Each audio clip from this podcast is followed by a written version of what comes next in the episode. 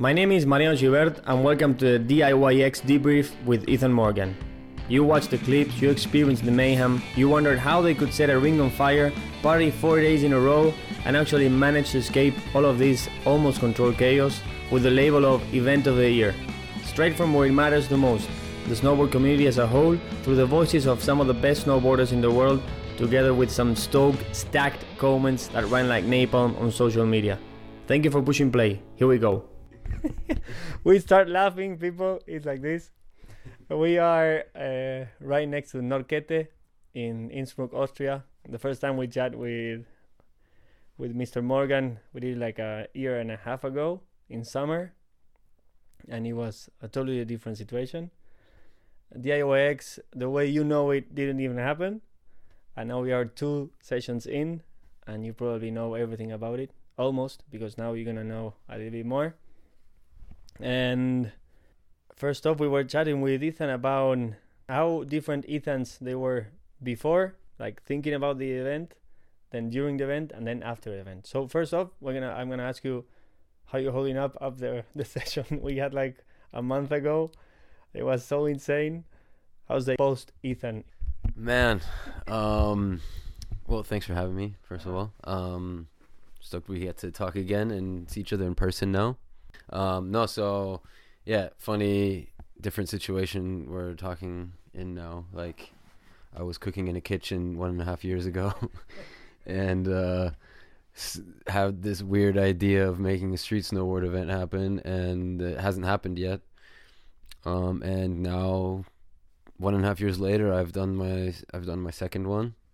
Um, and yeah, I mean now I feel amazing. It was a uh, leading up to the last street jam we did um, was probably the most stressful thing I've done in my entire life. Wow.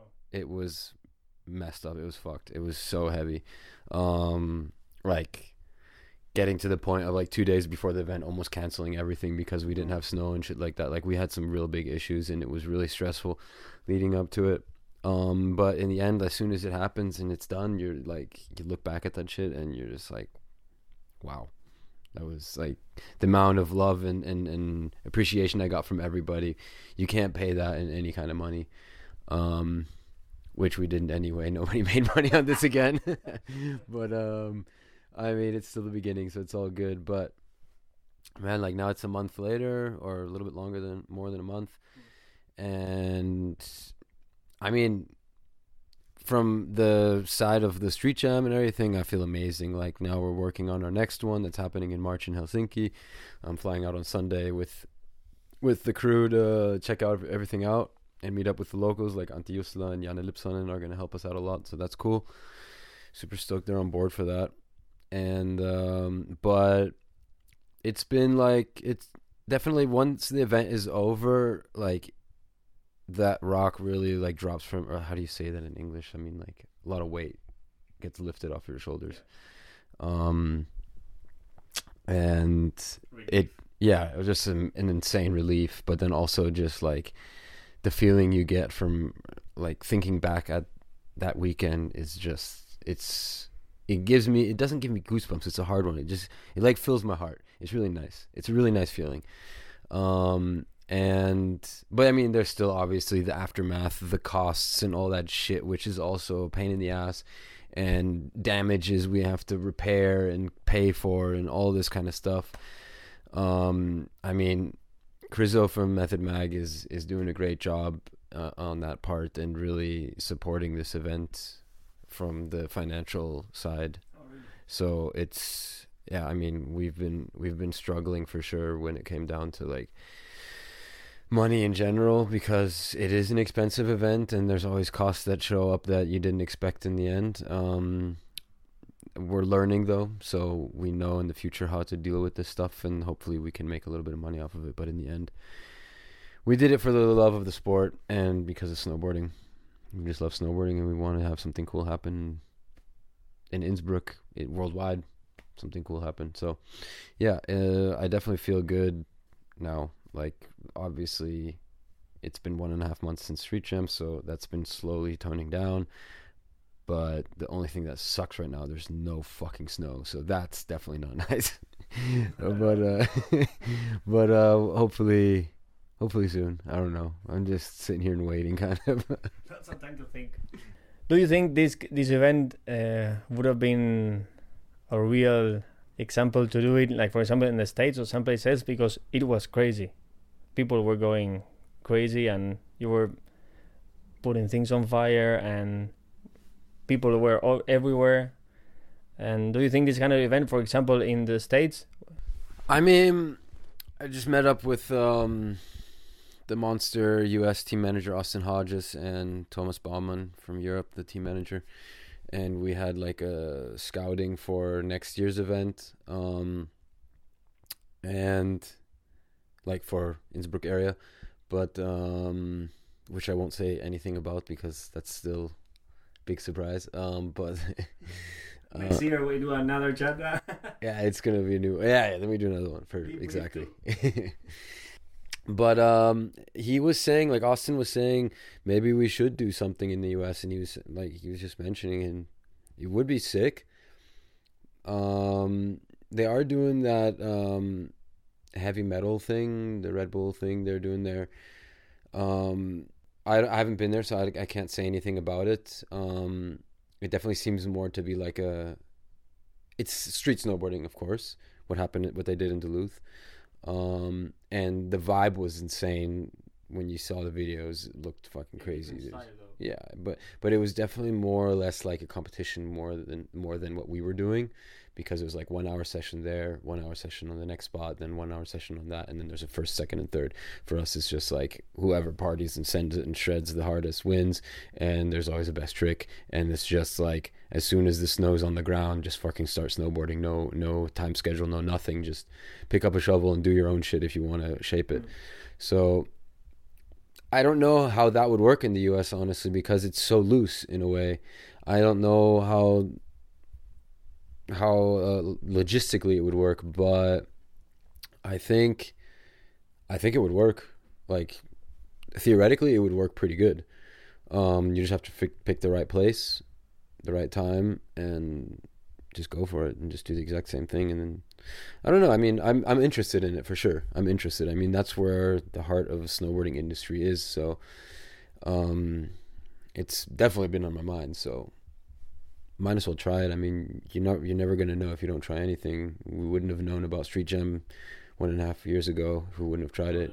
So, yeah, I don't know. It's it's definitely worth a try. We'll see what happens. But um, it we're just like doing one step at a time. We're thinking about Helsinki and then the next year's one, and then we'll see what happens then.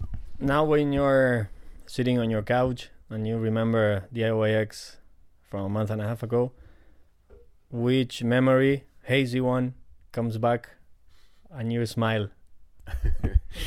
um, I mean, there are lots of moments. Um, I do have to say though, like where really there's a little twist on this one. It's pretty funny.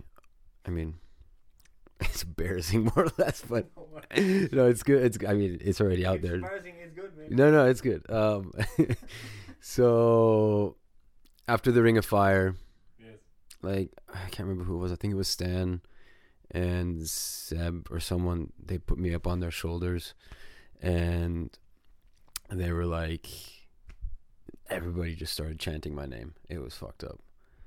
I was like, what the fuck is happening here? Like, at, like two thousand people. I don't know how many people it was. I can't. It was hard to say, but like hard to tell. But man, it was insane feeling when everybody's shouting your name over and over again.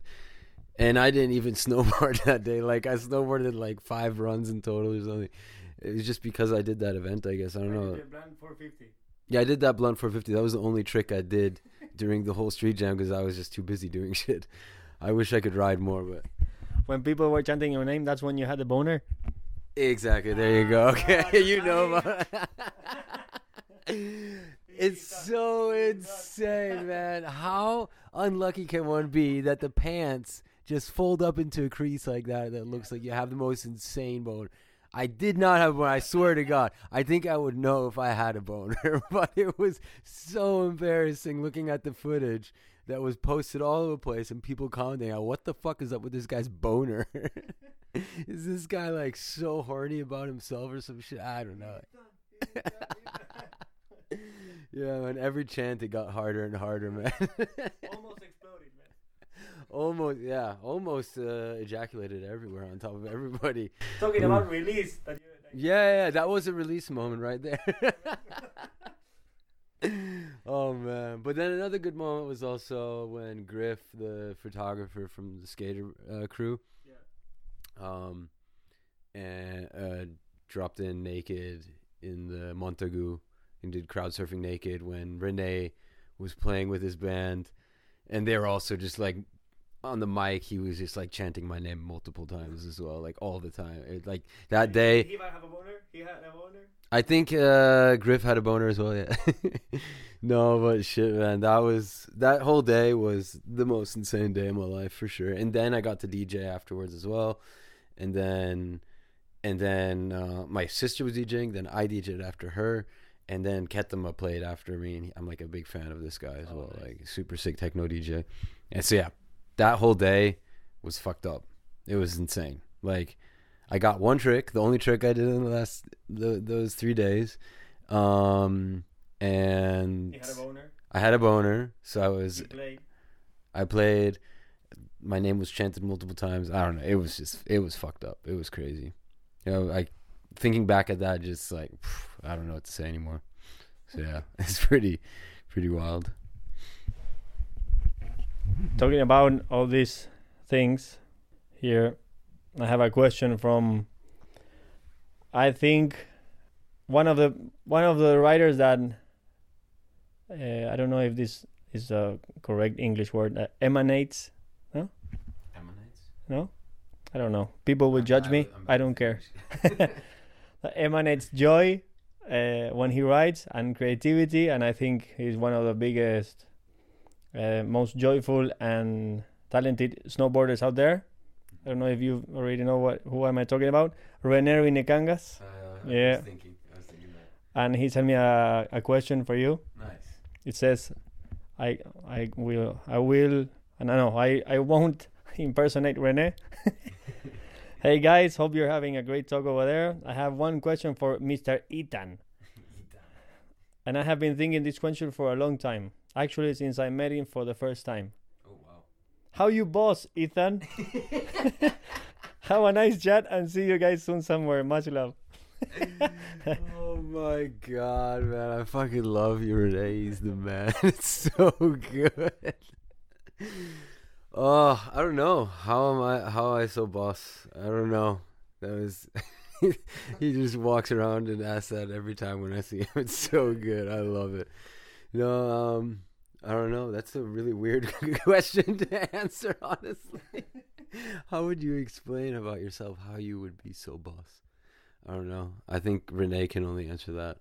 I think he made the question, but he can answer that, I guess. I But, can um, make a, a twist on that. Because I think we were talking about boners and then boss, and then the twist I can I can make that is like how uh, how did you end up in in the boss's shoes? Like being the boss. Because you started being for example doing this grassroots. I don't know if everybody knows out there. This was an event or that it was done grassroots. You were going to parks and you were doing uh, DIY, DIY um, spots on the parks with the locals. Am I right? Yeah. Mhm. And then it was it kept evolving till DIYX was born in the mind of Ethan. And I think that is the question: how how do you feel in that boss boss shoes on the the, the boss cape, and and do you feel comfortable there? Well, I guess to get to the boss position that I am in now, um, I took a lot of time and, and invested a lot into what I want. I mean, thing is, like, I never really had a vision of what this could be. I had ideas always, but like with when I started DIYX with the grassroots version, like I don't even know how long ago this was. This was like six, seven years ago, even six years, I think maybe. I'm I'm really bad with time, but it was a while ago for sure. And um, all I wanted to do is just get the homies together and shred, and that's exactly what Street Jam is as well. Getting the homies together and shred just on a different level. I mean, it's a more appealing for all these pro snowboarders to come out from the U.S. or wherever they're coming from, from Japan or Europe or whatever. Um, when it's like something that's like this, you know, like it is definitely um more than just shredding together obviously. I mean it takes a lot of work to put all that kind of stuff together. Um but in the end i'm just working so hard for that moment of when we're all together because like those 3 days you can't compare that with any other day throughout the season for me at least from my side. Um and that's what brings me the joy to do it. And that's i guess how it just started. It just organically grew into something crazy and that's how I just ended up being on this position. Like I mean I just wanted to do something cool and fun and have a good time with the friends and and all you got to do is put a little bit of effort into it and ha- you have to have an idea obviously but you have to put a little effort into it and then you can work your way up in things in general. I mean I mean I guess any any kind of boss would say a similar kind of thing from any massive company. Like you got to start somewhere and then you just keep on going and seeing what happens. I never made I still haven't made money on this. And it's not about the money, that's the thing. But it is it has gotten to a point where I can confidently say that it's quite a big thing and yeah. maybe in the future we will make a lot of money. I mean, I am going to open a company up with my brother and make this official as well and and that's kind of my idea now that that's going to be after snowboarding. Yeah. I'll keep on doing this kind of stuff so that I can hopefully make money in that way. So yeah, I think that's I guess kind of how I got there. Just kind of grew into it organically. Listen, listen to this. Hey guys, Jakobos here. Uh, as as Ethan's uh, right hand man for this whole party, we definitely go through the struggles and challenges together. But um, even so, I'd still like to hear from you, Ethan. What is uh, for you the most challenging part of organizing Street Jam? And maybe also what is the most rewarding part? Anyways, have a good day, guys. Cheers. Thank you, Yako. Legend. Man, without this guy, I'd be fucked. he's a he's a big fucking asset to this whole mayhem. Um, yeah. I mean, there are a lot of things that are stressful and that are hard to make happen. But I guess like in the last two years, kind of the snow situation was probably the worst that we were dealing with because you always have to rely on Mother Nature, and in these days, it's quite hard to rely on Mother Nature, as we can see if we look out the window right now. Um, there's absolutely no snow here, and it's mid-January, so like, what the fuck? and we're asking Mother Nature for snow in November, and yeah, that's a lot to ask for. so yeah, in the end, it was yeah, we didn't have snow in November either. A week later, of course, the snow came in, mm. and we could have saved a lot of money. But um, yeah, we literally a week before the event, Yako drove up to the to Kühtai where we were supposed to get our snow, and he looked around and re- realized there's absolutely no snow. There's no way we're gonna have snow for the event. And yeah, we were just like, "Fuck, okay, what do we, what do we do now?"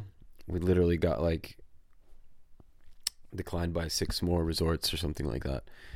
And in the end, we f- we got snow from Timmelsjoch. They helped us out last minute, but it was like two days beforehand is when they gave us the the go. And if we wouldn't have gotten that, we would have had to cancel everything and um, like imagine going in two days beforehand like two days before this event you're like some of the homies are already there they've flown in from all over and you're just like fuck like i'm gonna have to tell them like you can't even think about that because like no, no, but we were obviously like we were in the position where we were like shit we yeah, can't think about this there was no other way around. We had to get snow no matter what no matter what it costs no matter how. And i mean we would have made money this year but like the thing was um, yeah, the snow was the most expensive part. It wasn't the snow from who we got it from; it was where we got it from the distance you have to drive to pick up the snow in the trucks and drive it all the way here. And yeah, Timmelsjoch is quite far, so that was very expensive. But it is what it is. Um, we didn't lose too much, I think. Um, so it wasn't that big of a deal. And we know in the future we will make money on it. We know a better way how to deal with the snow situation as well. That's the thing. We're just learning from all our mistakes. I mean, when we started this thing one and a half years ago, uh, Krizo and I have never done anything like this at all. Like I've done my DIYXs before, but that is so like thinking about doing one of those again. It's just like I could I could slap that together in a week and I'd be done. And this shit obviously takes like months of planning. But um yeah, I don't know. And then like getting permits is also quite hard, I guess. I mean, dealing with the city and stuff is always a pain in the ass and I mean, big shout out to Innsbruck in general for letting us do this kind of stuff because there are probably many cities out there in the world that would never even like allow us in any kind of way. It's a lot a lot of work and a lot of meetings with the city to make it happen. But I mean, fair enough. It is very wild what we're doing. like it's we are doing some weird shit. and uh, setting shit on fire and whatever like yeah of course you're gonna have to deal with a lot of that kind of stuff and um yeah it's it's there's a lot of moments there for sure that are stressful but then the most rewarding part i don't know i guess once it kicks off and you've got everything done or maybe even like I don't know. I think for me, the most rewarding moment was that second day where where I said where I had my boner and everything. but uh, that I think like realizing in the when you're in the moment of it and stuff, and just like feeling it out and just know what's happening and realize what you've just done and everything. That's that's probably the most rewarding moment. I'd say it's it's a hard one. Just the whole thing, everything's rewarding. Once you see it all unfold and and and happen, it's amazing. It's an amazing feeling for sure an event it's impossible to do or to make or to or to create uh, alone. So how, how big of um, of an asset was the crew with you, and did you pick these people like specifically? How important is is to have a good crew behind you?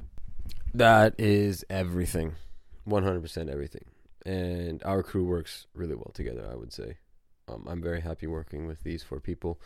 Um, Krizo, from day one, as soon as I talked to him about this idea, he was like, "Let's fucking do this." Super down, and he's been been on it with me since since day one of Street Jam, and helped out so much without having any knowledge as well. But it's just more of a trust thing in the end as well, like being able to trust each other, knowing that we're gonna do the right thing, and the right decisions and all that kind of stuff, and yeah, then for the first street jam, we had to find somebody who was uh, like, yeah, had some knowledge with snow and, and shaping and all that kind of stuff. And um, I heard Yako has been doing some stuff with Rockerel before. And I mean, he lives in Til and he's a homie already. And yeah, I just had to ask him. Obviously, he was my my first guy I asked, and we really started getting along super well right off the bat. I mean, we were together all the time doing all the fucking shit last year. Like, we'd be going out weeks beforehand, grinding ledges and shit like that, and and going to meetings with the city and and whatnot. And yeah, that was he was key. He's key to having this thing. He's such a hard worker, and he really appreciates of what we're he appreciates what we're doing and and really puts in all the work he can. Like this is his number one thing it seems like is what he says at least all the time as well. And i can tell that he's really he's really putting in a lot of work for this and and believes in it. So yeah and we're going to get together to helsinki on sunday. I'm super hyped to work on that with him together again. And for the future whatever happens together like it's going to be amazing. And then yeah and then we got um christine on board this year as well which we're super hyped about because last year I had to kind of deal with all the rider management part and it was also very stressful. I mean, I'm already running around doing all this crazy shit all the time um, on the phone nonstop and whatnot. But like um, in the end, having Christine we thought of her as more of like a rider's thing, but then in the end she like took over so much more than than we expected her to do actually. So big shout out to Christine. She uh she helped a lot. It was insane. And I mean I love her. She's amazing and great friend. So um yeah, I mean we're gonna work together as well in the future. And yeah, now I just need kind of my my next my next step because this is just really getting out of hand and uh, i feel like like doing two events in one year and and i mean i have ideas for other shit in the future as well. Um and this is gonna grow for sure. And in that case i thought it would be a smart move to bring my brother in corey because he is from outside he has nothing to do with snowboarding but he has an event management kind of thing going on. He's moving to a new job in March, so he has more time for he would have more time for this, and he is just the exact opposite when it of, of me when it comes down to organization. Like I am so fucking bad with organization. I just have all the ideas and my mind is just going crazy all the time and and he he plans out his vacations a year prior to going to the vacation and has like a PDF like he has a slideshow ready to go with every destination and everything oh my god, he like it's insane. Like I would never want to go on vacation with him. it's uh, for the event, perfect. Exactly, but for the event, it's perfect. And I mean, he also is a very creative mind. He has a very creative mind as well. So like whenever we do funny things together, like videos or whatever, like he always has great ideas. So I think he's going to be a good addition to the crew and more or less like helping me out in my day to day things for Street Jam and DOX. But um, Yako's still going to be in charge of the whole logistical part and snow and all that. Cruz is going to be doing the business and yeah, Thomas from Monster. Obviously, I mean, with him it all started. He was mm-hmm. the he was the guy I sat down with in Munich for a dinner once and got completely wasted, and then that's how Street Jam came about. I mean, I had an idea of some kind of rail jam I wanted to do, and then we kind of came up together with this idea, and I, I owe a lot to him. I mean, fuck, he he did everything for Street Jam. I mean, he provided us with the sponsorship from Monster and the money, and and he also helped out a lot in the first year. In the second year, he helped out as well, but not as much. But I think he just wanted to kind of um, kind of step back and let us do our thing as well because he knows all he wanted was just some kind of ring of fire. he just wants fire. he loves fire, and if there's no fire, there's no event. so that's uh, that. Yeah, so I don't know. I guess like I guess we are five people in that case. Um, Thomas is really like kind of delegating a lot of things and telling us what we should do as well. I mean, he's coming also now to Helsinki. Chris is as well. So he is still like 100% involved with everything. But when it comes down to the smaller details, what we all get into, like the party and stuff like that, um, and the snow and that kind of shit, like he just trusts us and let us do our thing. So yeah, no, but this crew, I'm fucking hyped on it, and keep it coming. I'm stoked on this shit. It's super fun working with them and still want more things to happen for sure with Street Jam. Which things happened during DIYX that you weren't expecting on the this last session? You, you were like, oh, this happened. Oh, on this happened. Hmm. I mean, the Ring of Fire. I really want somebody to backflip it. I really wanted that, so that was not like a surprise to me. But um, it was just a question of who's going to be drunk enough and uh, stupid enough to do it. and that was Dylan. So, and he was drunk enough. yeah, drunk yeah, that was fucked up. Um, I don't know. I kind of went into it not really like. I just like went in with an open mind, like thinking anything's gonna happen. And in the end kind of anything happened. Like i had like ideas of like oh we're gonna have like a one hour session only with the invited riders and then all the locals can join in as well afterwards and stuff. But in the end like it was so all over the place. Like i just let go. Like as soon as it happened the day one was kind of uh, shitty for me. I couldn't really enjoy it and couldn't watch anything because um we still haven't had the confirmation for the spot on Saturday by the city. So I was running around doing phone calls trying to figure that shit out. It was very depressing on day one because everybody was having such a good time on the first spot. I mean, it looked so fun. I wrote it a little bit, but I didn't get anything. But it, fuck, it was, it was very annoying that we didn't have everything dialed in. Um, I mean, it, I guess I mean you can't blame it on anybody. It was our fault in the end, or my fault in the end, that um, I had to deal with that such such last minute. But we did have another spot that we've been working on with the city for months, and then they just canceled it last minute as well. So that was the main problem, and then then we had to find a plan B, and that plan B was like we started working on that plan B two weeks before the event. So, and that's too short. Mm. But yeah, Um, um, the which was the spot that the last spot the Saturday when we were in the in the um in the residential area. I don't know uh, which was the one that you didn't make. Uh Höttingergasse. Uh, where's that? That's um For people that don't know, what was the spot? so there's the Montagu Yes. and that's where all the riders are staying.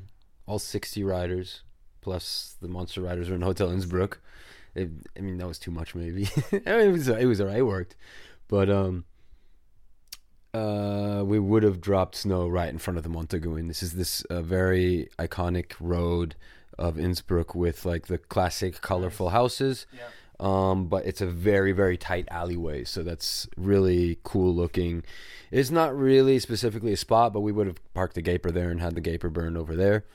Um, and it just would have been super sick because we wanted to keep it a secret until the riders come out um, after Friday night, like the heaviest night of all of them probably. Wake up with a hangover and look outside the door and there's snow in front of their doorstep. Like that would have been that would have been the dream. But in the end it was too much of a log- logistical nightmare to deal with the city and that like which i understand because it is like it is like the main vessel of innsbruck like you need that road and they would have like wanted to have securities all over the place and fences everywhere. It just wouldn't have been the same. It wouldn't have been a street style event. It would have been a different vibe. We wouldn't have even allowed people to come watch.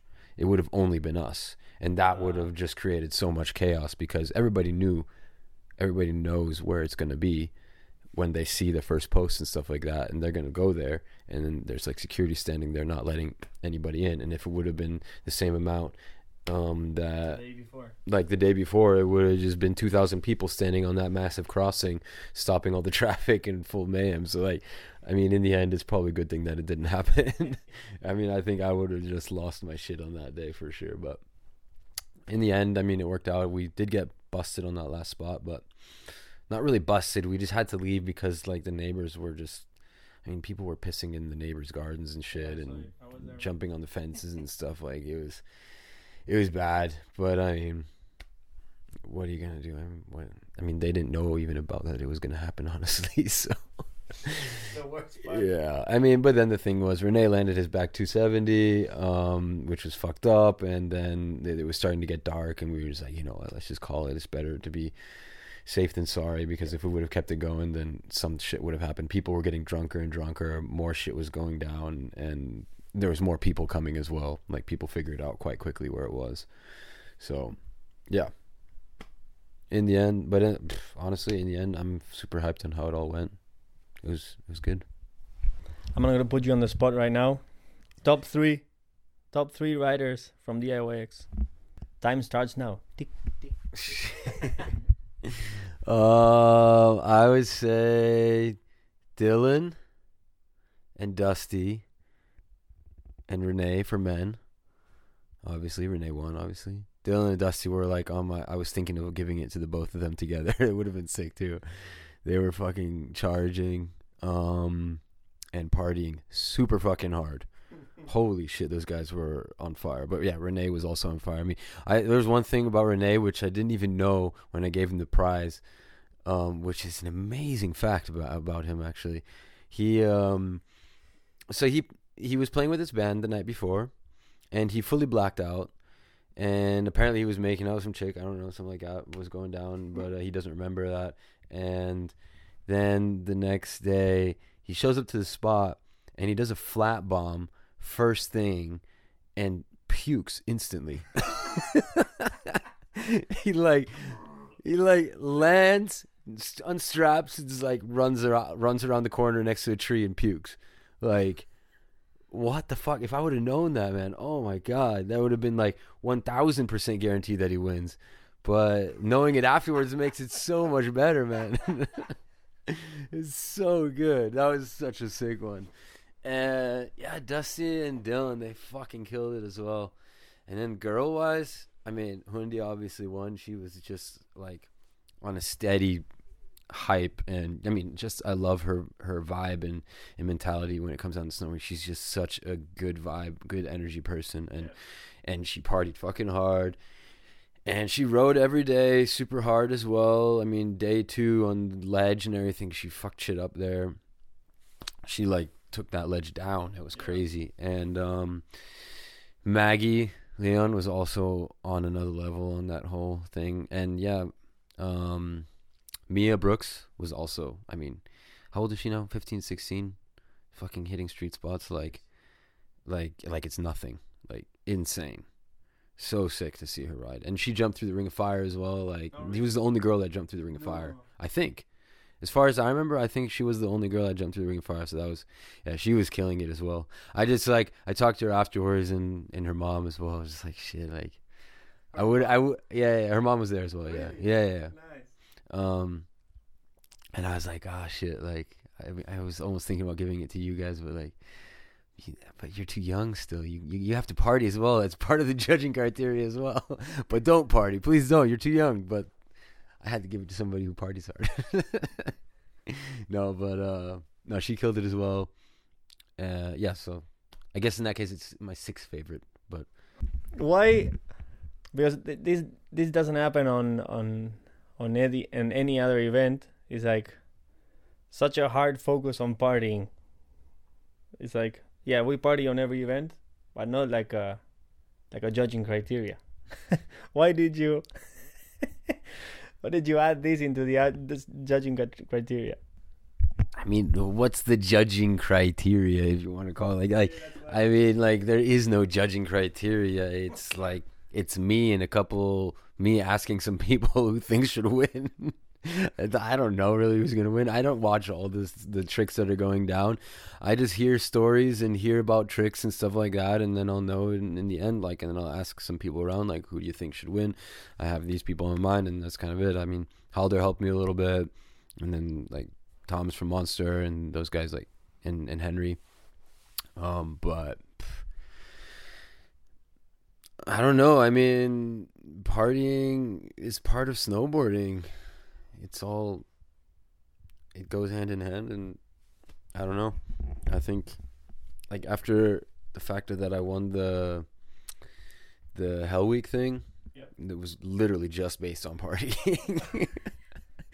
and uh, you did a couple of tricks, man. I did a couple tricks, yeah, yeah. yeah. I guess that's kind of what gave me the win in the end because I did actually do some stuff but I didn't do much. I literally did not do much. I really struggled even getting those tricks down, but um, because I was just destroyed the whole time, like just hung over and wasted. But um, the thing was, I don't know. I just I remember the days back in back in I remember back in the days when I don't know me and Halldor and, and all those guys and Johannes and, and all those party motherfuckers we're going out to snowboard events and shit, and those parties were fucking crazy too. Um, and I always hear about stories from before our time, how the parties were then, and they were even crazier apparently. I mean, stories I've heard from all the from all the older guys, like shit, sounds like it was fucked. So I mean, we need to bring something back, and and and that pushes the riders maybe a little bit more to make sure that they party hard. I mean, we make sure that the party is every party is appealing to every rider that is there. Whether like when it even comes down to music and shit, like music is very important to me. And got a punk rock night, we got hip hop night, we got the techno night, we we have like music at the spots and and make sure that it's good DJs there and stuff like that. Like that stuff is important to me that that everybody really can have an amazing time on or off the snowboard as well. And and it's just more or less like an overall impression of the whole weekend. It's not like partying is a judging criteria. It's just I want to give the person who has the most fun over the whole weekend the award. I mean, it's not really much money or anything, but like it's I just want to show like this guy represents snowboarding to me. In my eyes, this is snowboarding. Like René that weekend represented snowboarding in my eyes. I mean, he in general represents snowboarding in very heavy way, and Hundi as well. She fucking killed it and partied and had a great time and just had a smile on her face that whole weekend. And that's exactly what I Yeah. think is more or less the judging criteria, and then rather than saying like, oh, who puked the most or whatever. Like, Yeah. I mean, yeah, that's also extra points, but Extra. extra points, yeah, yeah. yeah, But, uh, but I don't know. I just think, Instead of the icing of the cake, the vomit on the side of the yeah, tree. that's amazing. Like that, number one right there. That was René killed it. It is a good thing because uh, you're telling me like these events are something like that you didn't know what to do or you didn't you didn't do anything like this before, but by hearing you talk right now, it's like it's a good thing that you think about these things about the vibe and if people are having a good time and if it shows that they're having a good time because sometimes they're having a good time but it doesn't show that much. But actually this this prize was to the people that enjoy the most this week.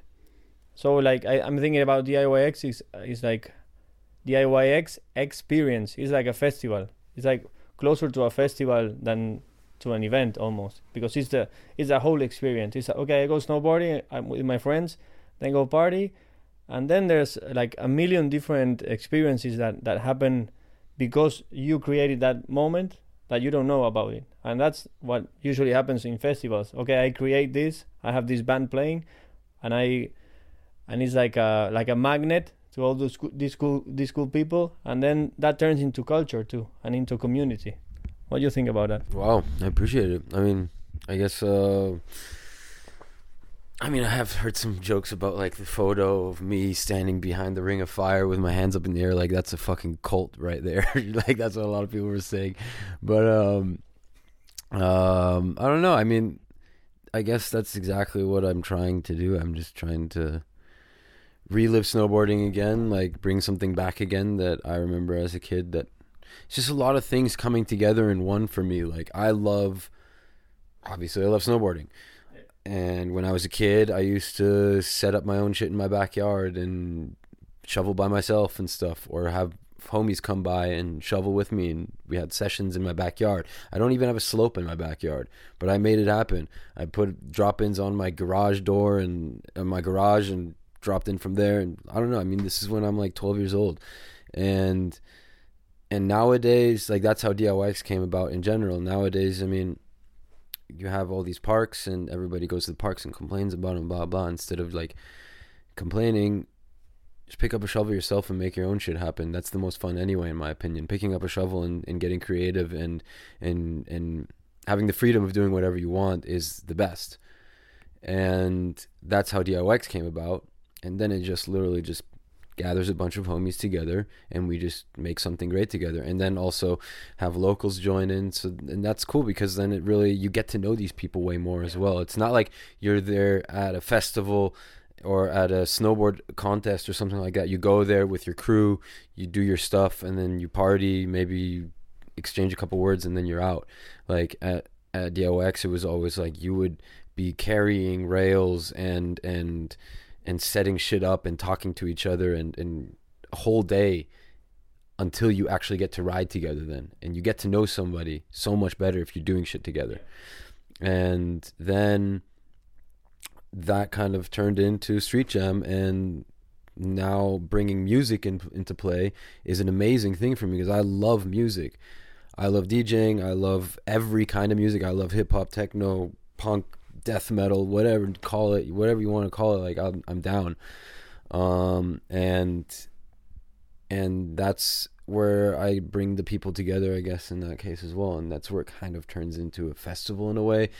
But we we did have some talks about for next year, and we were thinking like, oh, we could make this huge, blah blah blah. But like, in the end, I I don't want it to be a festival. I want it to still just be a snowboard event, and period. Just like keep it keep it the way it is right now. Like not go any higher. Don't try any harder, because the, the as soon as like the music gets in the foreground, for example, um, you've seen it at Air & Style. It happened before, like Air & Style in Innsbruck. The last one they did was a complete shit show, and and I mean, no hate on them. Like they were trying something cool, but it, it just it was something amazing that they had where snowboarding was key and was everything, and then it just like slowly turned into something that just wasn't as good. I mean, they went to LA and they had massive bands playing and all that kind of stuff.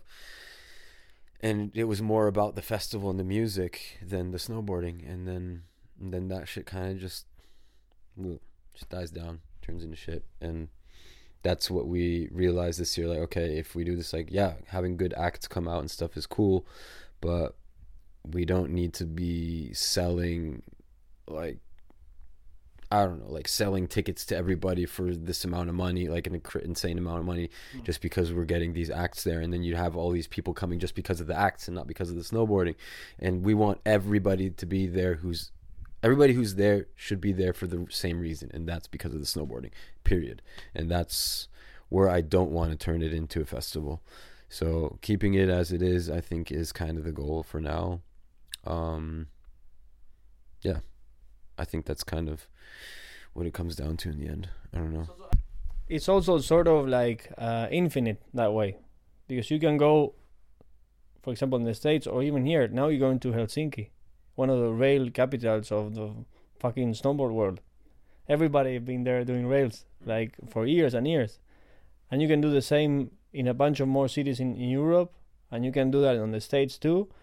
And it's just you keep it core, but in a really real way too. It's okay. It's, it's a big event, like how do you say this? Yeah. Uh, I'm doing quote unquote. quote unquote. It's a big event, but it's a community and a core event too. So that I think that's the magic of DIYX. It's like, like yeah, yeah, we are some of the best snowboarders in the world, and one of the biggest brands in the world too. But it's still a core event, mm. but it also has a global reach. Mm. I think that we talked about that on the, on on our first chat, like being genuine being genuine goes really far and I think DIYX is really genuine, and that's that's why it's going far, and, and it went far too. Like people that came, all the all the writers, and all the people that saw it on the on social media, and even the people that saw it here, I think they they they captured that feeling of hey, this is real because it's also pretty raw. Mm. It's all, like losing that rawness. I think that's when you when you start selling tickets, like you said. It's like I stopped being raw because raw means like more of a liability and for example when when for example Aaron, Air & Style when Shaun White bought it and he went to LA and lots of bands and here too it's like starts being like less raw and more of a product mm. so it's like I think one of the challenges you're gonna have is like okay when you know it this is turning into a product like DIYX okay because you know how to do it you know everything you know how money okay but how do i keep it raw mm. i think that's gonna be like the challenge not now but in a few years when it's getting huge it's like mm. okay i have to go back but i, I and i also think like it's not gonna be a problem because you're gonna keep it raw every time you do it because you do it in a in a community way also mm. because you're going to these really cool cities because innsbruck okay a city with more snowboard history that that this one there are a few and now Helsinki, another super city. Mm. And I don't know where you're gonna take it next, but I think if if you keep it doing like this and being genuine with yourself, for example, with the music part, it's like DIYX is like the your metaverse. Like no, in like in ten years, it's like if you go into uh, Ethan Morgan's metaverse, it's gonna look like DIYX for sure, or not? Do you think that? oh man, I mean DIYX metaverse that would be that would be great. Have like a live screening on the metaverse. I don't know. um, no, um, I think um, I don't know. Like that is definitely going to be the hardest part. I think, but I mean, I the thing is, we're like we're we we took pretty much the main idea off of Copenhagen Open and Hellride um, the skate events, and it's quite simple and very. It's pretty much the same thing. It's literally the same thing. It's just way more logistical of a nightmare because of the snow situation. But Um, Copenhagen also it's unique, man. Yeah, it's There's very no unique. No. I mean they're doing like I don't want to say that they're doing less work. They're doing a fucking shit ton of work. Like Yeah. what they're doing is fucking crazy. And Hellride as well. Like shit, I was there this summer. It was fucking insane. It was so sick. And they're actually helping us out for Helsinki as well, which is super dope. Um, so, but the thing is like. They have years where they sometimes like maybe go a little bit too much, but then they always take a step back as well. And that's the thing. Like I think if if you realize it, like every year we're also seeing like okay this year last year i invited 30 riders this year i invited 70 like maybe that's a lot but in the end i mean it was okay it was it was actually fine but maybe we can crunch it down a little bit. Like we're just like it's like riding this wave you know you just got to like find that exact middle point though where the wave kind of stands still um, which will never ever happen obviously but That's the fun part too. that's the fun part about it exactly. But like yeah in the end i think like if we all are on the same page eh, within our crew i think we will we know what's going down and what we're doing is right or wrong. Um i mean we see it on other examples like we were just saying about aaron style for example like if you go too big or if you start getting too greedy or i don't know if if you, if anybody's seen like if you've seen the um, Woodstock 99 documentary, Yeah. like that kind of shit. I mean, you, you just see once they try to make money out of something, that's where Woodstock turned into a product. Before, it used to be a super cool hippie. Mm. gathering where everybody just had a great time, and that's pretty much how it started, I guess, as well, a long time ago. Yeah. But I don't know. It's it, it shouldn't be about the money, and that's where I guess it just comes naturally and organically. Then the money will come in then in- eventually. But if you try to push it one year too much and try to go too hard, and I don't know, that's how I feel like how I try to do my snowboard career as well. Like I have like the steady line of going up, trying to go up instead of like you see a lot of careers where like they blow up like crazy Yeah. one year and then the next year they'll disappear suddenly or something happened or I don't know. It's just I think it's always no matter what you do. Like I see that with Bataleon as well. I've seen like in the sales meeting all the, the the sales numbers and all that kind of shit and and and how they've been growing the company and it just seems like Bataleon is always just slowly going uphill and now they've gotten to the point where they work with Rome and Jones and and and Lobster and all this shit is just like one step at a time, but just slowly getting bigger. Steady. But with Street Jam, I don't know if that's.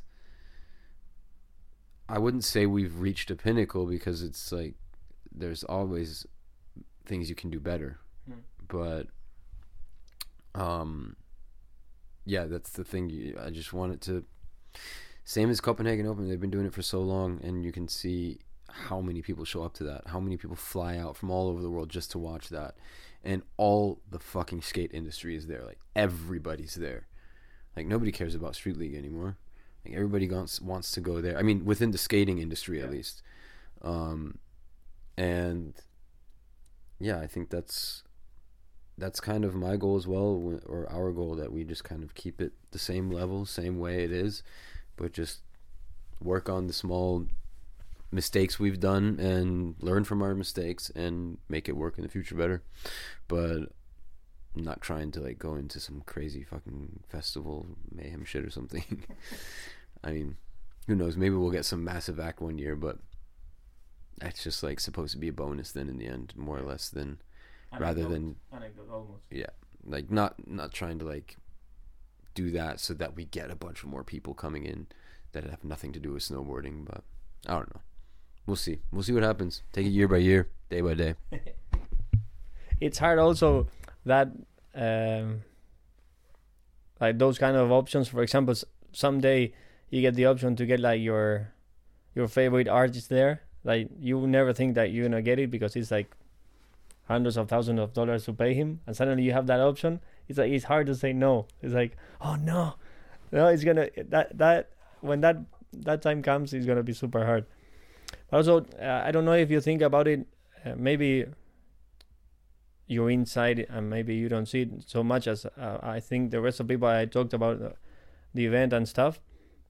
It's like also it's like a it's a uh, it's like a really fresh beacon of of a genuine event because right now we have events all over the place, but seeing something so raw and so real, it's refreshing, and I think that's the that's the the biggest challenge. Is like, okay, how do I stay fresh? And I think this this the first one, and then this uh, this session you did like a month ago, month and a half ago, is like they're gonna be remembered for sure. It's like this was so raw and so real, and everybody came and and like the Copenhagen Open, like everybody wants to be here and wants to be a part of this because it's what what you t- what we're talking about, like the feeling of being 12 and making your own ramp with your friends. It's that same feeling. It's just now it turns into a DIYX. I think that's why it's it's it's getting so much hype and real hype and so much uh, talk because it's real and real stuff are it's hard to get man Yeah, I don't know. I think yeah, that I mean I guess that's where it kind of stays raw in a way if we just keep on doing the same concept when it comes down to the snowboarding part at least of just getting everybody together, tell them all, get your fucking hungover ass out there and start shoveling. It's part of the game. I mean, what would you do if you go out and ride streets? You're not going to have somebody shovel it for you. You're going to have to shovel it yourself. And if you party the night before, you're going to have to deal with it. And in that case, if we just keep doing that, I think, uh, and and just having cool spots and and I think it's quite simple. It's not that hard. It's it just to keep it that way. Then I mean, I don't think it's that hard. Um, but um, yeah, I'm hyped. I'm hyped that everybody appreciates it. That we're actually doing something raw and real again, because yeah, it's been it's been a while. I think since something really cool has happened in the snowboarding industry. Um, I mean, although natural selection is something on a different level, but it's also very refreshing for everybody. Yeah. I think so. It's just a whole different side of snowboarding. It's backcountry. It costs obviously way more and, and is like a lot. Logis- logistically, it must be like the most insane nightmare. Like, hats off to Travis for doing that shit. Like, that's I do not want to be in issues when it comes down to the planning of that shit. no, but like shit, that's that's crazy. But I mean, I, I feel like in general, snowboarding now is going in the right direction with us doing this and then them doing like natural selection happening. Um, there's more and more people are getting motivated to do something cool. So I think there's like this new extra like little push from everybody's side. Um, in within snowboarding where shit's actually happening again. Like I mean, it's it's been a couple rough years. I feel like for everybody, obviously with COVID and everything as well. But and that's why it's also very nice to have events and shit happening again. But the thing is also like, um, I don't know, TTR, World Snowboard Tour, like all that shit. Like there used to be a side of snowboarding not too long ago just yeah and and that was pretty dope actually like a whole non-FIS thing like everything's FIS now and that's fucked even free ride world tour it, i mean that's i don't know what's gonna happen there but i mean we'll see Cross fingers. yeah cross our fingers for sure for them but like in the end like i just i just feel like snowboarding needs needs to get into that position again where something like that is really overruling everything else rather than having fists being the main thing in snowboarding for I mean, yeah, I mean it's Olympics and that's this is how it's going to be. That's uh, that's how you have to qualify and that's always going to be like that. Um but then those outside people watching a World Cup or Olympics looking at snowboarding and seeing that that doesn't represent snowboarding in my eyes at all. I mean, yes, it's insane what they're doing and it's crazy and they're so talented and I love progression as well, like seeing an 1800 or a 1980 or a 2160, I don't care what it is, like it's fucked up. But the reason why I started snowboarding is because I saw Heikki Sorsa do LEU 540 in Salt Lake City. Yes, this was Olympics, but that was back back then when snowboarding was a little bit more relatable, um, trick wise. And then also like Air & Style back in the days was fucking insane. Like you had the technical run and you had a style run. Like where the fuck did all that shit go? Like I remember riding freestyle CH when they had style and technical. Like that shit was so sick, and people loved the style part because they can relate.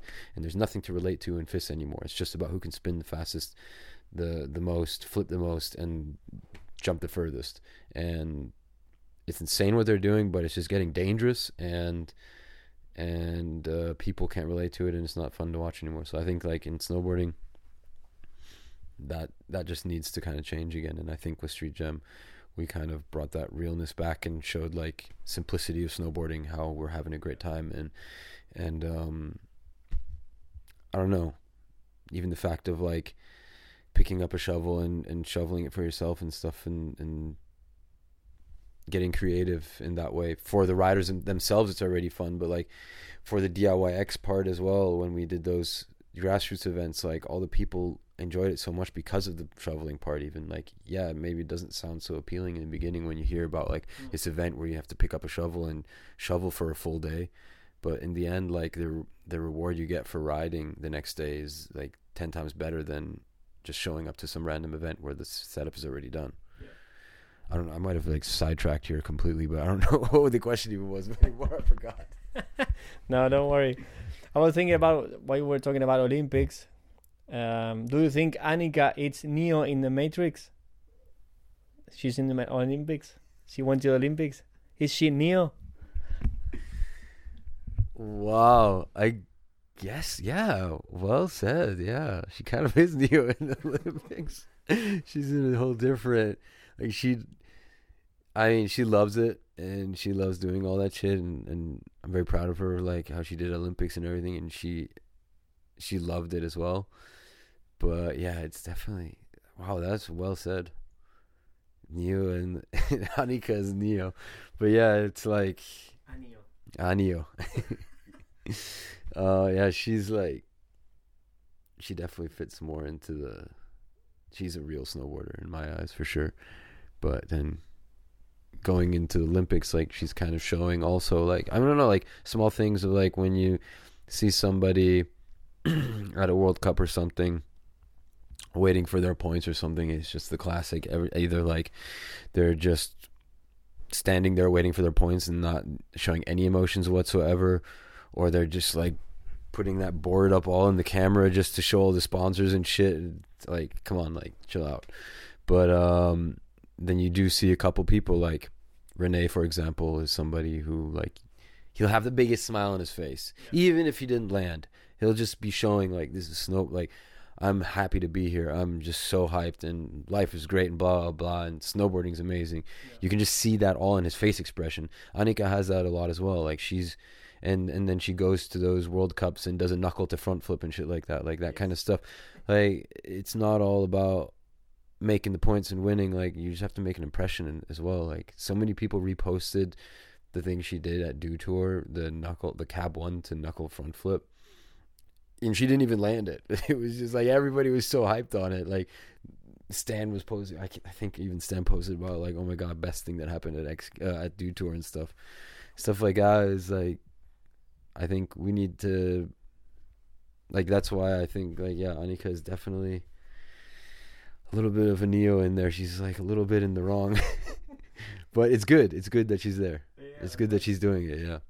Like uh like an almost Olympian, no? That you were. Now your your sister is an actual Olympian.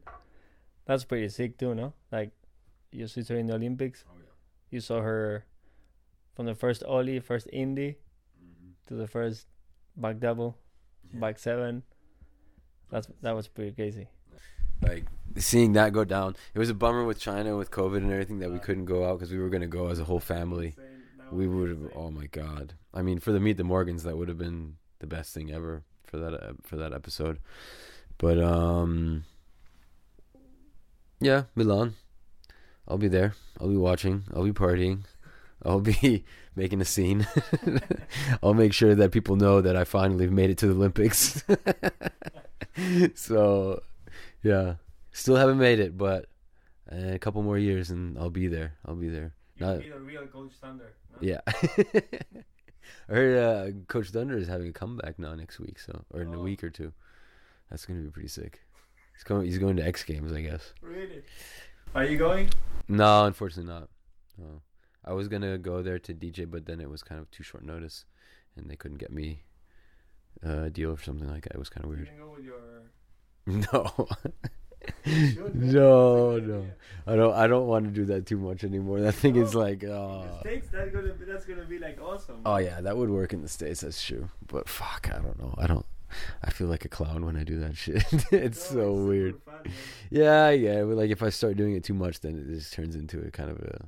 Then it turns into too much. Yeah, exactly. And I don't want that. I don't want to be that that snowboard DJ guy. I don't want to be that guy. Wear a mask. yeah, true. I guess I could do that. Then I would be anonymous. That's a good idea. Maybe I should. Like those uh, Mexican masks. I actually have one. Uh, I have uh, Halldor gave me a a gimp. Oh yeah, one of those Trump. I have a Trump mask over there. A shit mask. I also have a gimp mask as well. Like uh, In the States, I don't know. Maybe you, you get into dodgy situations. ah, fuck them. oh shit. Yeah, man. In the States, that, that wouldn't work, man. That will work in the States. Yeah, I guess it would. Imagine you get paid for that, man.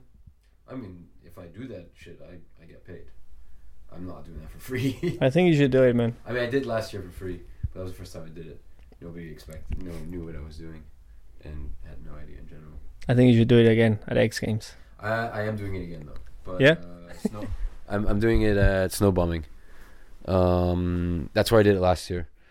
Um, the Snowbombing festival in Mayrhofen's like insane techno festival, um, in the mountains. So Perfect. yeah, and like the the the the boss from snowbombing asked me to do it, so do it again, and yeah, and then also DJ.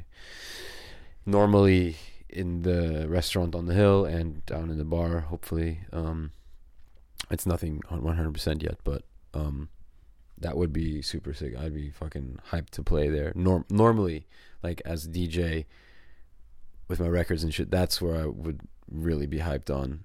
I'll do the the slope thing again, like whatever. It's gonna be fun, no matter what. Why, whatever, man. It's super fun. It is gonna be fun. It's just like ah, it has to be done right this time though. Though, like like every time I've done it like kind of like half-assed, and I've seen. I don't know if you've seen this guy Dom Whiting on Instagram. He's like this guy on the bike. You must have seen him like on a bike, who DJs, No. and he has like two thousand bikers behind him. Like fucking crazy. Years of doing it. Yeah, yeah, he did it a lot, so it definitely grew into something. How many snowboarders you had around you? Like Nah, 50? like fifty, something like that. It's a lot, man. Yeah, it's a lot. I mean, but yeah, well, I'll see. We'll see what Who's happens. pushing you to do- no, I mean it was fun, no doubt. But if I I started doing it a couple more times, um, and I just realized like ah shit, I don't know. I'm I think I'm I don't want to do overdo this one. Do you think if you weren't a snowboarder, you would be a musician? Hmm. I see your- Looking- Your, your drum, your drum set here. Yeah, looking at all that shit right now, I think so. I'm gonna buy myself some stuff to produce songs in in spring. Really? I went to a store in Munich yesterday and like asked for some advice on music music stuff. Um I don't know, I maybe want to get like a keyboard and some analog shit so I can start producing my own s- stuff. So that would be super cool. But Any sessions coming? any sessions? What do you mean? Like deep SoundCloud or somewhere? Uh, I'll get some mixes out for sure soon. I'm just kind of working on some other things. Like I'm working on a music project involved with snowboarding. That's gonna be my new thing. Yeah, my next one and a half years, I'm gonna be filming for that, or for the next two years, I'm gonna be filming for that. And I'm working on like this kind of music orientated snowboard video, more or less. Like it's more about the music than the snowboarding. But yeah, it's it's hard to explain right now. Like it's just I'll you'll just have to watch it in the end. This year or next year? uh, next year, so twenty twenty five, it will come out. Ooh. Yeah, we're gonna film for a while. Like uh, the Travis Rice of music, music project. it's a six-year project. uh, but yeah, I guess I don't know. I guess I would probably could have been a musician. My parents always thought that I would be like some kind of engineer or something like that, Really? or a chemist. I like chemistry. They really know you. Yeah, they know me. a chemist, why? I don't know. I love chemis- chemistry. Really? Yeah, it's so cool, super interesting. Like I don't know. I I was really good in school with that. Biology was also quite good for me in school. Um, but yeah, I don't know. I I don't know if I could study. I don't know if that's something for me. You don't need I- study, man. Yeah, and, and not now at this point, I probably don't anymore. No, but I mean, the thing with music isn't over yet for me. I'm kind of like trying to put my foot in the door with that right now, actually. So I think I probably would have been a musician. I mean, I played drums since I was a little kid, um, and then the DJing kind of came about in the last five years. But um? Oh yeah, And, yeah, the the bong up there. How many years with the bong? uh, only three hits in total. Don't worry, don't worry. no, I don't know. The the boys, I was smoking a lot of weed at the time, and some um like Halldor, Kevin, Tor, those guys in Buri gave me that for my birthday, and I d- never smoked from a bong. No? no, I don't even know why they gave it to me. It's so sick. They gave me the biggest one they could find. There's a whole valve, like the whole thing on the top that's missing. Ah, okay. It's like way bigger normally. Um, but yeah. I used it like three times and I was like, fuck, this is way too heavy. I can't do this shit. and then I'd like stash it away and then I realized, oh, it would be sick to I can show you. It's beautiful. It's beautiful. Look at this. Yeah, you gotta get this you gotta get this right here. Right here.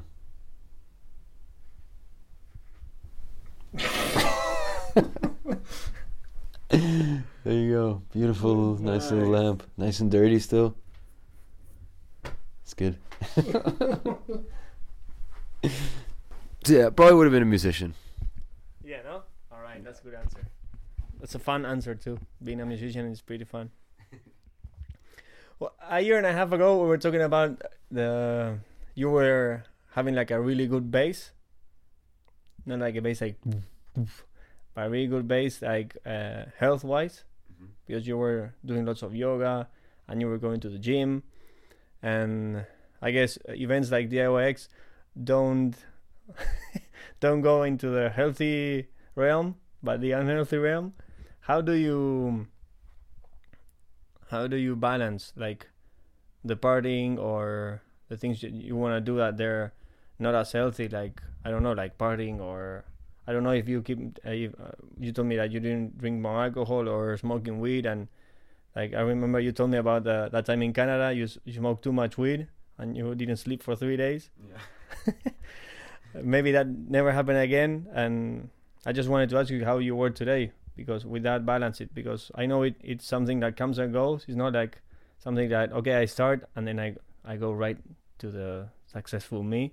It's like it's like a up and down stream. And i wanted to ask you how you were. Um, it's been ups and downs, obviously, again, but um, I mean, I'm happy how everything is right now.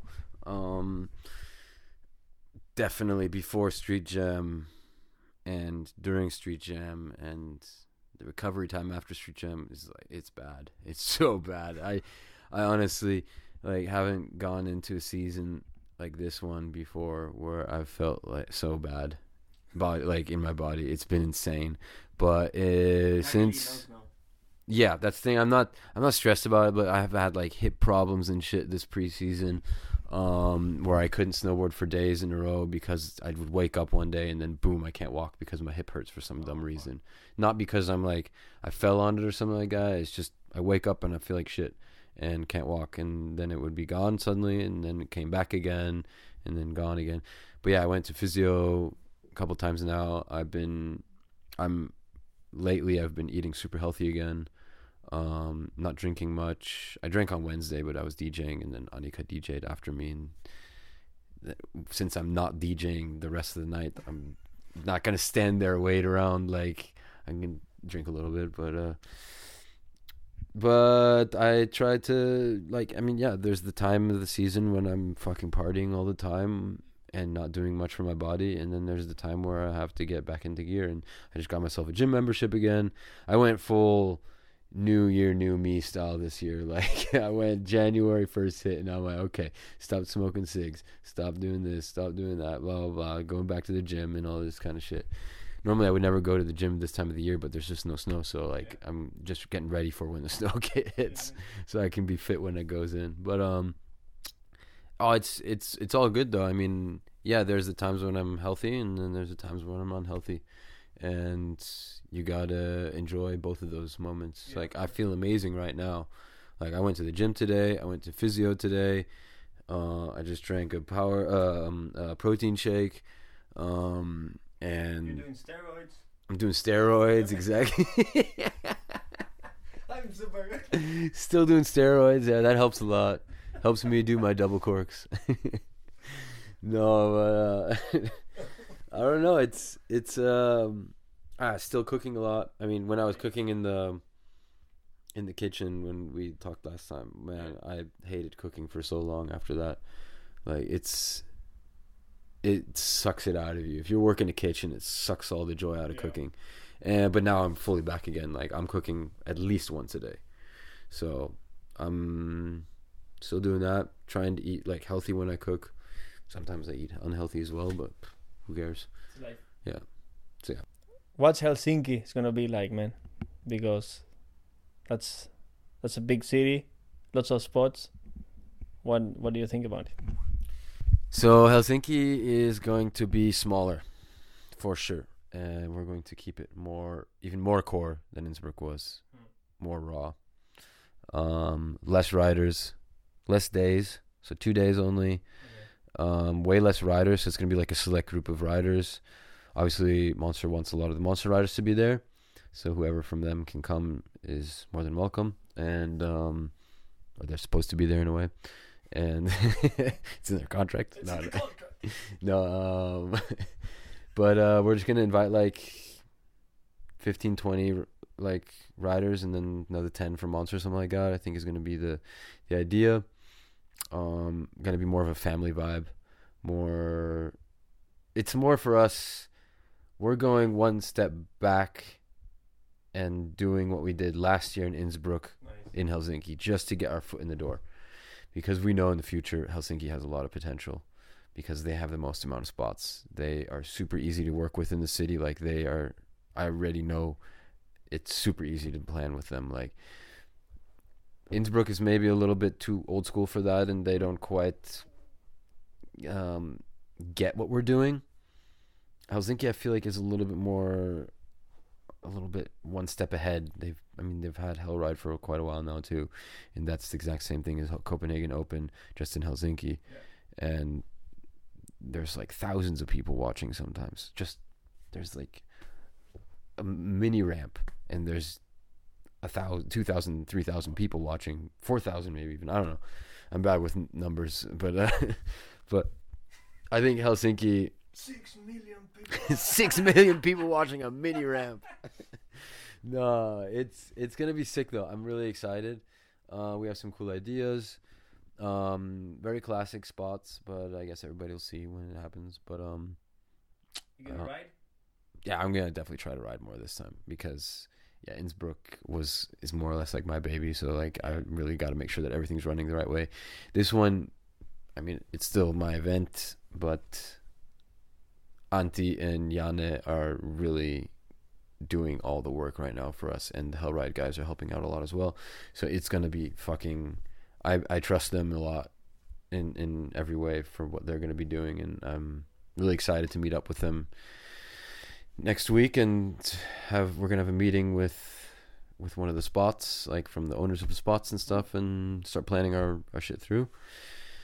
Yeah, I'm I'm excited about it. It's gonna be it's gonna be a little bit yeah, just like I said, just like the first year Innsbruck was. Um just so we don't try to overdo it right away, straight off the bat. And doing two events in a year is maybe also too much It's a lot, man. it's a lot, but like we already claimed it quite early and realized that quite late actually that that maybe is too much. Like as soon as it started like with Air & Style to bring that example back, for example, they had like three or four Air & Styles a year, and then it just kind of lost its credibility eventually. You know, like you had Beijing, you had Innsbruck, you had Munich, all in one year, and maybe that was too much. I mean, uh, if you have just one a year and that's like the event of the year, then that makes more sense. I have ideas for other type, types of events for the future, Mm. but that'll come in time. But um, I think one street jam a year is probably going to be the the way to do it in the future. But I think it's still cool.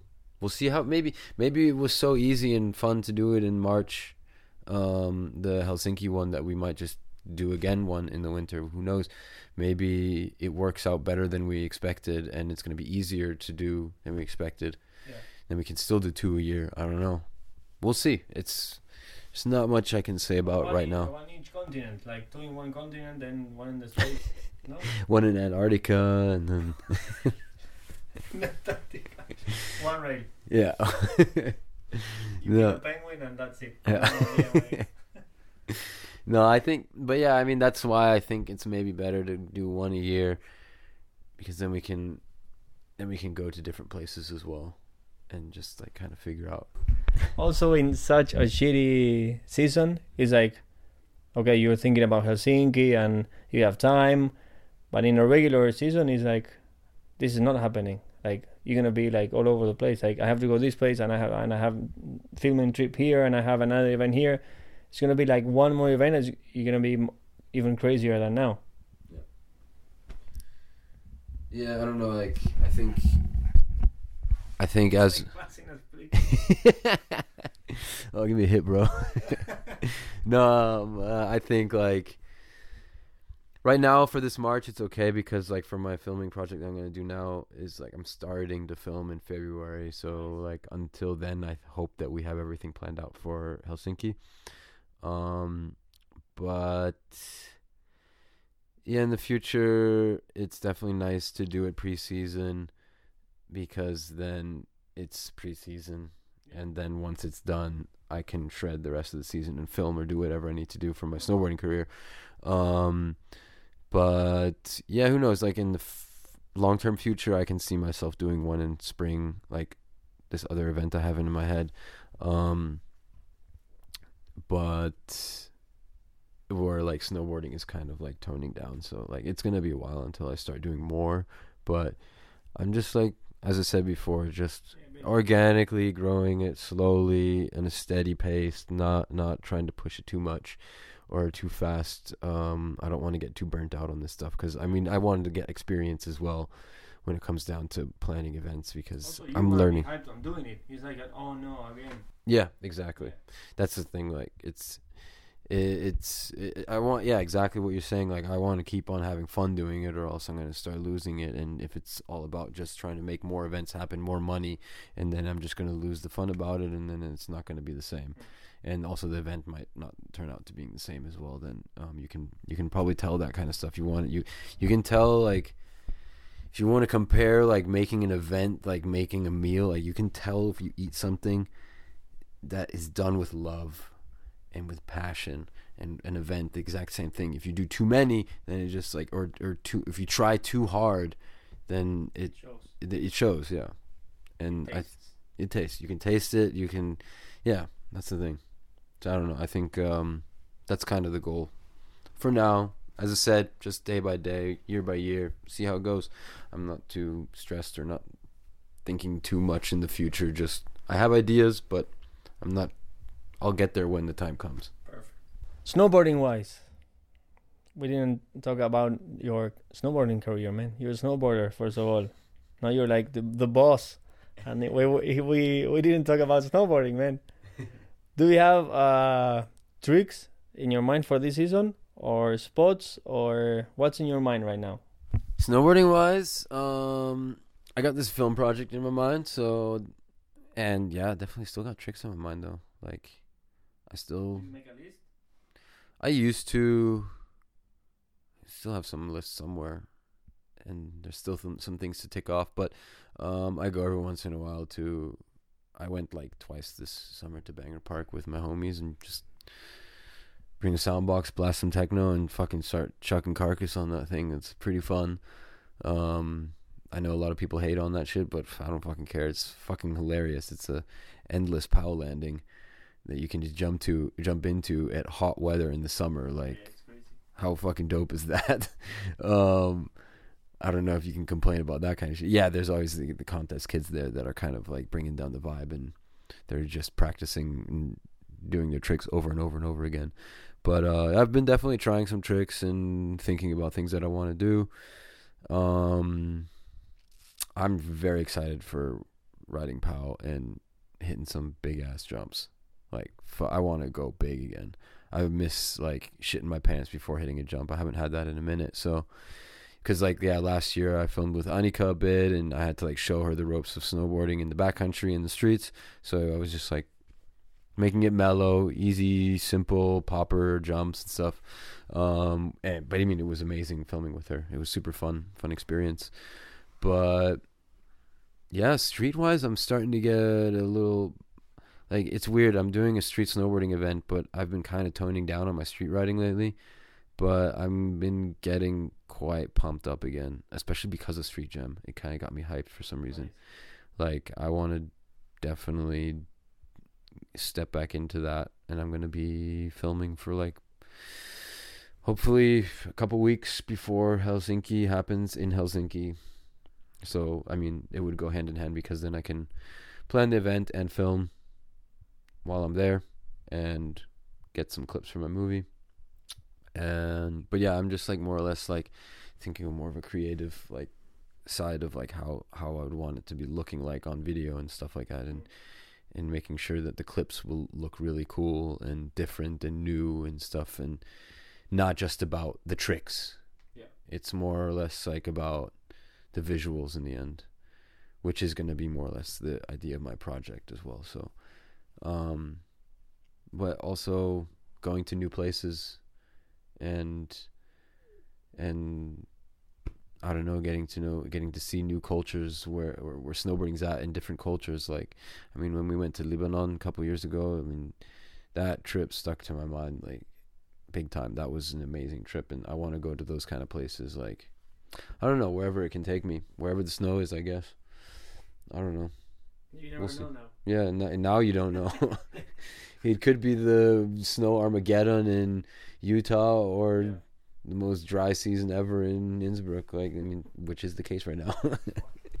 it's good that you said uh, you wanted to go big again because the other day I, I saw a clip of it was uh, you know Snow Cadet, the new video. oh yeah, yeah, yeah, yeah. Niels. The Niels back double, yeah, huge yeah. one and and Shane Shane Charlebois, the filmer, yeah. Absinthe Film, uh, he wrote about it. He's like, uh, snowboard videos are really great right now, but suddenly like it's like everybody forgot about size, yeah. and everybody forgot about how big a jump can be, and they're not uh, building the jumps as as big as those, and also together with that, I, the other day I saw on YouTube uh, La Zone it is it. see that. I heard about that one. And they talk about that zone, mm-hmm. and and such like huge jumps that they are there too, like Big Bertha and some other jumps that they were there.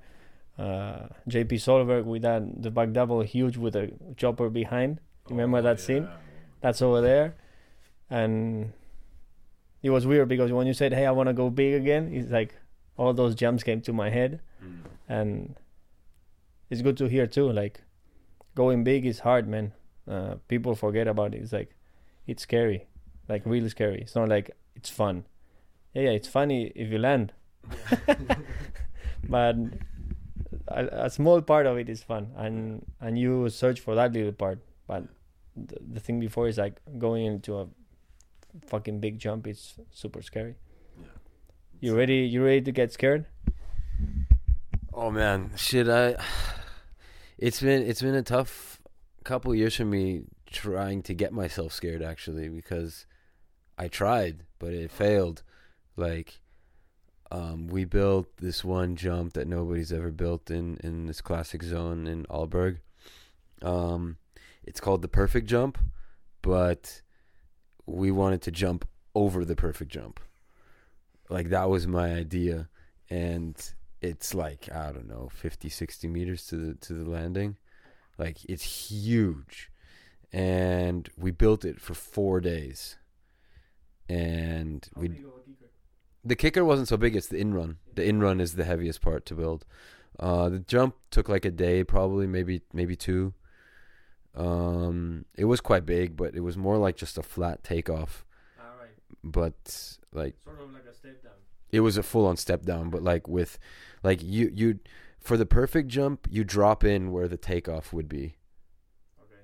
so you drop in where the takeoff is and then you hit the jump that's there um and you can go big on it i've got a lot of shots on that jump in in my past video parts it's an amazing jump but um yeah i've been always wanting to just go jump over it but there's just not enough speed so we shoveled everything for so long and then there's just not enough speed like we would have killed ourselves if we would have hit it I'm too sketchy to. I mean, you can't. I've I've still still have this somewhere deep in the back of my brain. It's there. Like ah, I'm gonna bring a winch up there one day and make it happen. But I mean, Winch backcountry. yeah, That's there you the- go. that's. That's a new one. That's the thing. Somebody's got to do it, and there's got to be a reason for it. You can't just have like some random small jump and then just like. Just because there's no speed, you can't like if it's a massive ass jump that would work if you have enough speed. Then Maybe at these times of like 2023 with a drone. A drone Like pulling you mu- in. Muscled up drone. Like, that would be so sick, man. Future, the future is bright. There's a lot of things happening. So who who knows? Monster we'll- for sure. They have like a big ass drone that they can push it. Man. There you go. Push. that would be amazing. There you go. Yeah, then something like that. I'll make that jump happen. No worries. And if you don't make it, you just keep holding. and you just keep it's just wakeboarding then. Turns into wakeboarding. Most But- hated snowboarder. oh my god! Oh, didn't Clemens Millauer do that? He kind of like towed himself in with a helicopter on some stuff. Whew, Clemens Millauer.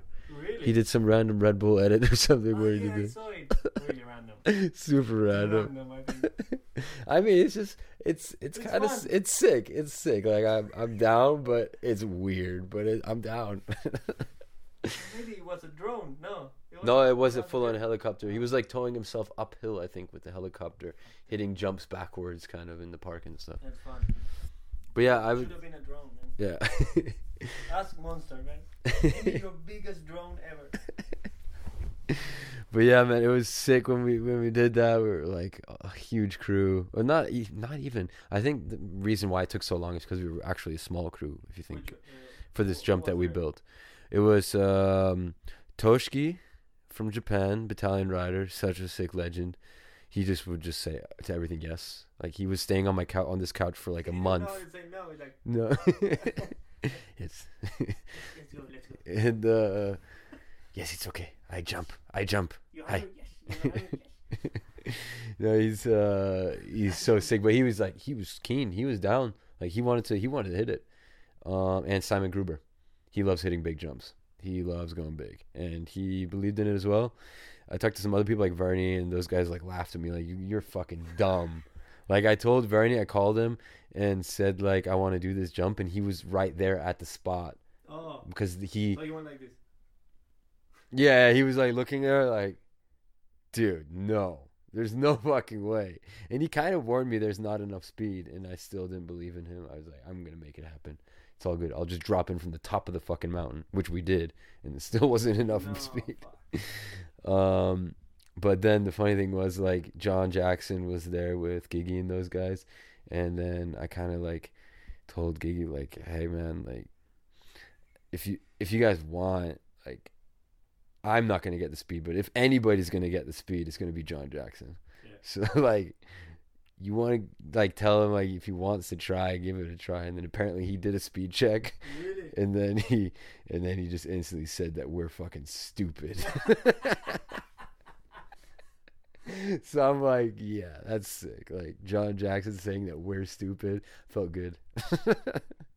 It's you know, it's like history. Like people that they think they're dumb or think it's impossible, and then three years later, not this one because it's geographically impossible because you don't have any speed. But dumb shit after five years, maybe it's the regular shit.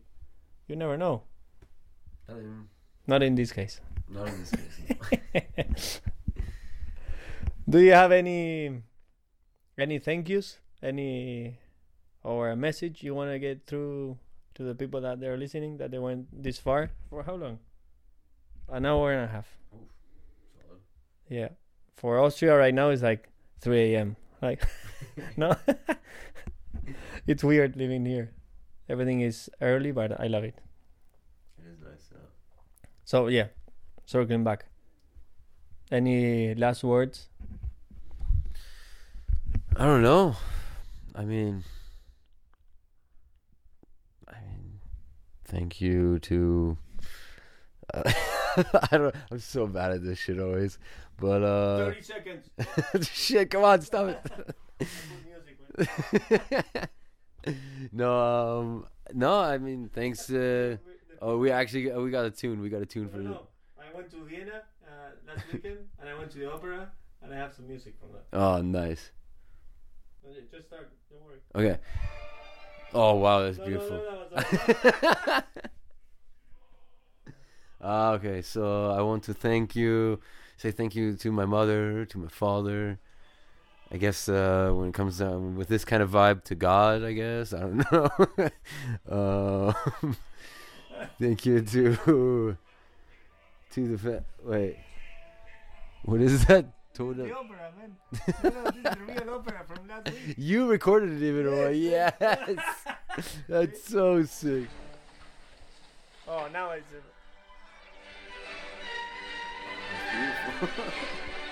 Yeah, but after we left. Yeah. yeah, oh, really? Not really, not really, no. Yeah, sorry. No, all good. I thought that was amazing. That was a good way to end it. It's a nice vibe to the. Thank you, thank you. Uh, that's it. There you go, mom, dad, and God. Thank you. That's it. Thank you to you as well.